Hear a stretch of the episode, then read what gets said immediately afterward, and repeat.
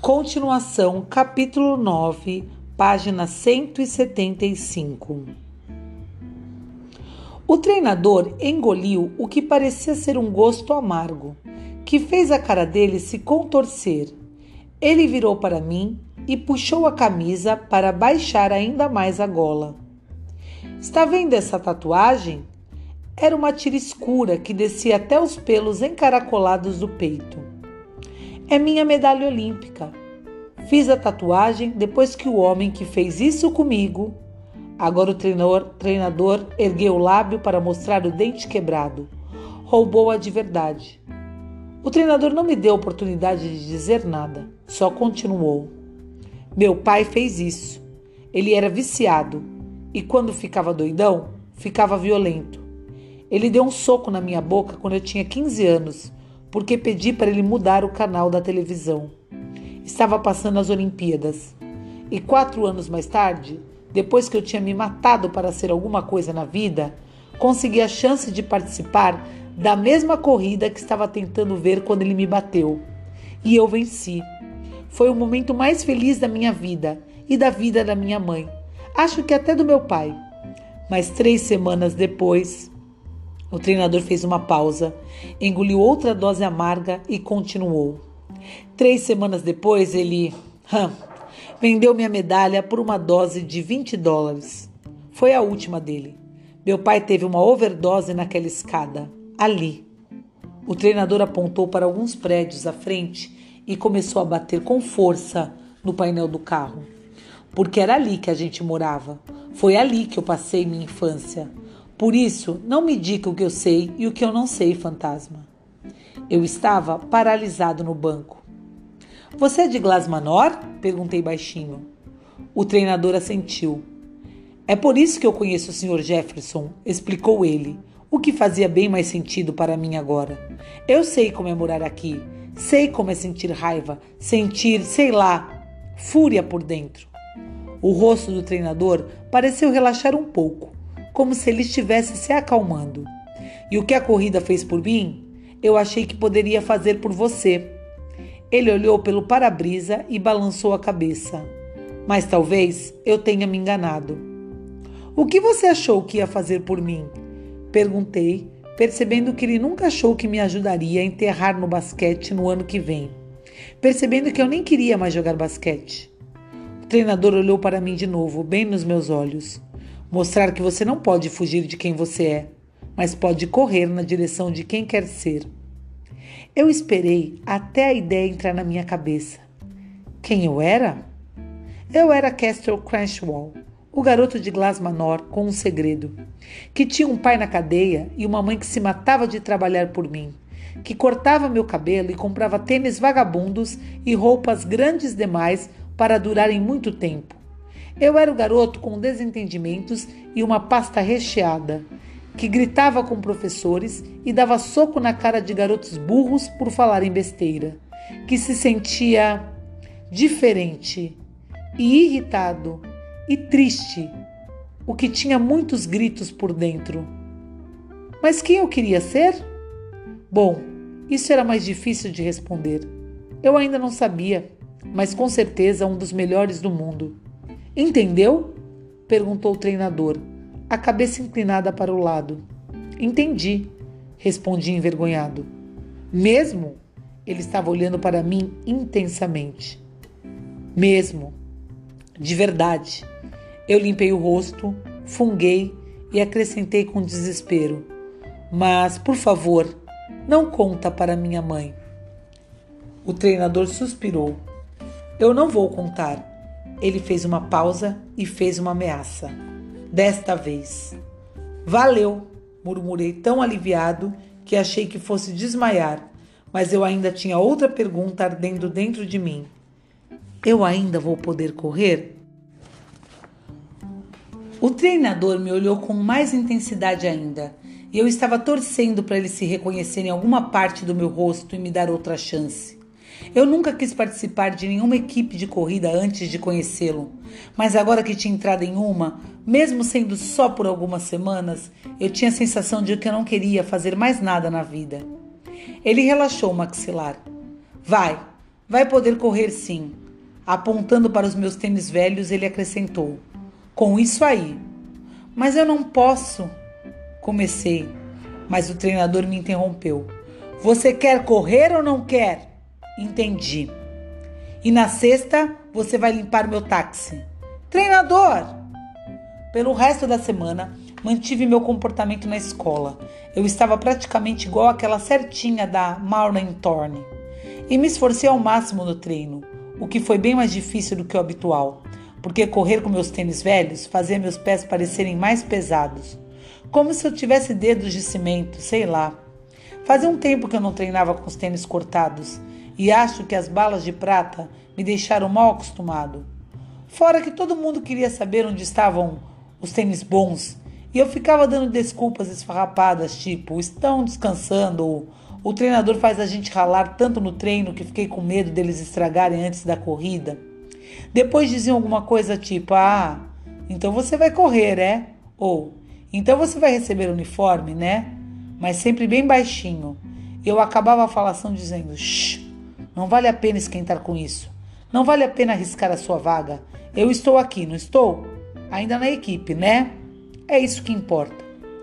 Os tênis cortados eram o que eu tinha para usar na corrida, e foram eles que usei, tanto nas escadas da quarta-feira quanto na corrida de longa distância de quinta. Claro que fiquei o tempo todo um passo atrás da Lu, que disparava pela pista como se não fosse nada fazendo tudo o que podia para garantir o posto de velocista principal. Nós dois éramos os velocistas, além de Aaron e Mike. Mas Mike ia correr os 800 e os 400 metros. Isso porque Lu e eu éramos mais rápidos do que ele em corridas curtas de velocidade. E Chris Myers, que corria os 800 metros, foi tirado da equipe pelo pai porque as notas estavam caindo. Aaron iam correr os 400 ele era fera nisso. E sério, ele podia deixar qualquer um comendo poeira. E ou eu ou Lu íamos correr os 200 metros e o outro ia correr os 100. A questão era o seguinte: os 200 metros são uma boa corrida, uma arrancada difícil, mas não são tão, sei lá, glamourosos. Não, não, não é essa palavra. Os 200 não são o evento principal. O principal era os 100 metros rasos. Era a corrida no qual Usain Bolt tinha o recorde. Era a corrida. Antes de eu ser pego e o treinador me obrigar a correr com os tênis velhos, eu tinha uma boa chance de tirar a vaga de Lu. Não me entenda mal. Ele era rápido a beça e participava dessa corrida desde que começou a correr. Durante aquele primeiro mês de treino, meu tempo era meio segundo melhor que o dele. Mas não durante a semana de corrida desajeitada com os tênis cortados, que era a semana que importava. Mas, ei, era só a primeira prova da temporada. Assim, pensei em ficar com os 200 metros. Sinceramente, eu correria qualquer prova que o treinador deixasse. E me matar de tanto treinar, e matar minhas pernas e meus pés, para conquistar a chance de participar da próxima corrida. Na sexta-feira, o treinador me mandou fazer exatamente o que tinha dito limpar o táxi dele. Ele foi à minha casa depois da aula e estacionou nos fundos do prédio, onde ficam as caçambas de lixo. Fantasma, não vou mentir para você, disse o treinador abrindo o porta-malas. Eu não sei o que pode ter aqui dentro. Eu também não sabia. O banco de trás estava limpo, mas isso porque era parte do carro onde ele levava os passageiros ao longo do dia, até eu entrar no carro depois do treino. Aí ele jogava tudo que tinha no banco da frente e no de trás. Assim o lixo ia de frente para trás e de trás para frente. Sacos pardos de comida para viagem, bolsas de academia, papéis, tênis e sabe-se lá mais o que. Sem contar o porta-malas. Quando ele abriu e olhei lá dentro e vi o fim do mundo, o banco de trás e o da frente me pareceram limpíssimos. O porta-malas era um absurdo. Treinador, isso é uma loucura, falei olhando para o que parecia ser um abismo negro. Eu sei, disse ele dando um sorrisinho constrangido. Fico bem feliz que você ter feito uma besteira e agora ter que limpar tudo isso. E foi o que eu fiz. Joguei fora todos os sacos de comida para viagem, alguns ainda com batata fritas e hambúrgueres pela metade de dentro. Tirei as bolsas de academia. Não sei porque o treinador precisava de tantas bolsas. Quem precisa de mais que uma? Mas não tinha nada nelas. Estavam todas praticamente vazias, porque todos os tênis, shorts fedidos e toalhas molhadas ocupavam metade do espaço do porta-malas. Meias sujas e faixas de cabeça e camisas velhas de anos anteriores dos defensores. Ele também tinha blocos de partida, que são grandes, pesados de metal, enfiados lá dentro.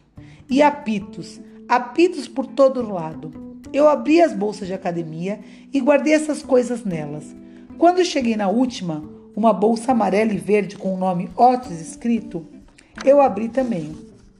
Quem é Otis? Perguntei ao treinador que estava sentado no capô do carro, olhando as listas dos nossos tempos de corrida. Otis sou eu, respondeu ele sem nem levantar o rosto. Ah, falei sem entonação. Eu sabia que o sobrenome do treinador era Brody e concluí que o primeiro nome dele não devia ser treinador. Ninguém se chama treinador. Bom, pode não ser verdade. Meu nome é Castle, que significa castelo. Então alguém pode se chamar treinador em algum lugar, mas não o cara de tartaruga com o dente lascado. Comecei a guardar um par detonado de chuteiras que talvez devesse ir para o lixo quando vi um pequeno pedaço de papel, um retângulo amassado no fundo da bolsa. Era uma foto velha de um homem alto e magro, como Sunny, com cavanhaque. Ele estava com as mãos apoiadas nos ombros de um garotinho de pé na frente dele. O garoto estava sorrindo. O homem estava olhando para longe, quase como se estivesse chamando alguém. Quem é esse? perguntei, levando a foto para a frente do carro. O treinador pegou o retrato da minha mão, olhando para ele como se fosse a medalha de ouro perdida muitos anos antes. A boca ficou aberta por uns segundos antes dele responder. Esse é meu pai.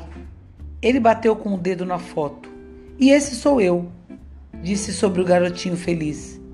Onde você achou isso? Naquela bolsa. O treinador aproximou a foto do rosto como se estivesse estudando cada detalhe. Obrigado, disse ele. E nessa hora eu tive a sensação que raiva não era a única coisa que ele sentia pelo pai. Ele sentia raiva sim, mas percebi que o treinador também sentia saudade dele. Também amava o pai. E eu entendia isso, porque por mais feliz que eu estivesse que o meu pai maluco não estivesse por perto para fazer mal a nós, sempre que ele não estava bêbado, ele era legal. Ele era meu pai, daquele jeito também, e eu sentia saudades daquela parte dele. O treinador guardou a foto no bolso de trás da calça com cuidado, mas logo a pegou de volta. Jogue as bolsas no porta-malas, acho que você terminou, disse o treinador entrando no táxi. Ele pegou a foto e prendeu na parte do painel onde fica aquele mostrador de velocidade. Coloquei todas as bolsas cheias de equipamento esportivo sujo no porta-mala. Depois entrei no carro. Para onde a gente vai? Você vai ver. No caminho para a terra do Você vai ver, eu peguei no pé do treinador por causa do nome Otis. Falando sério, Otis é nome de velho com cheiro de canela e molho barbecue. Cala a boca, fantasma, disse o treinador rindo. Otis é nome que a gente dá para cachorros baixos e gordos, não para gente. Ah, então eu sou um cachorro agora? Não, eu não quis dizer isso. Então o que você quis dizer? Só que Otis é nome de tataravô. Eu fiz uma pausa, tendo outros pensamentos. Você é mecânico? Porque se você for, tudo bem.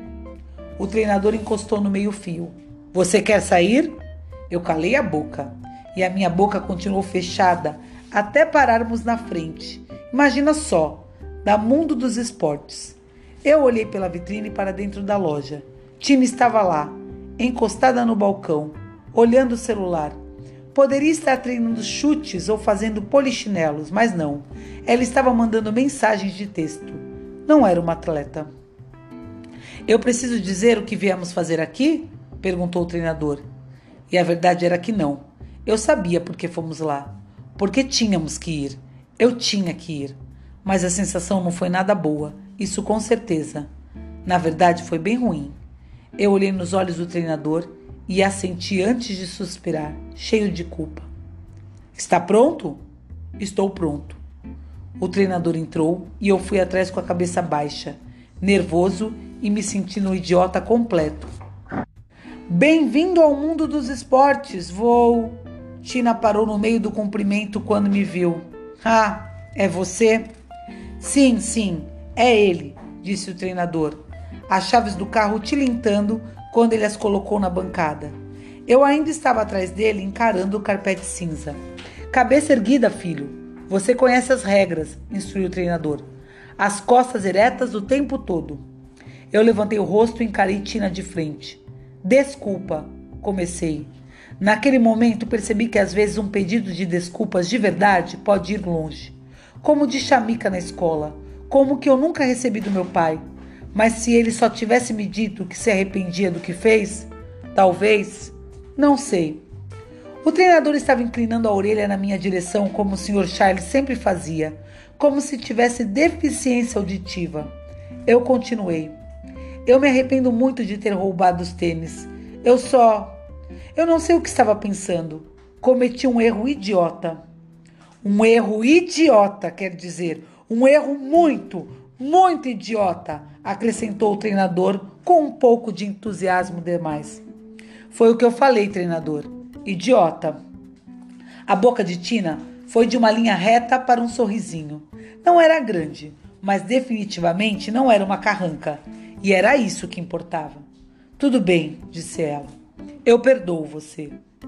O treinador entregou o cartão de crédito para ela e quando Tino passou na maquininha para pagar pelo tênis, o treinador passou o braço pelo meu pescoço, me deu uma gravata apertada e sussurrou no meu ouvido. Se você fizer alguma coisa assim de novo, prometo que vou abrir espaço para você no porta-malas. Eu olhei no rosto dele, nos olhos. Não havia uma carranca, só aquele sorriso largo, de dente lascado e uma piscadela assustadora. Eca! E terminamos assim, na página 187, o capítulo 9.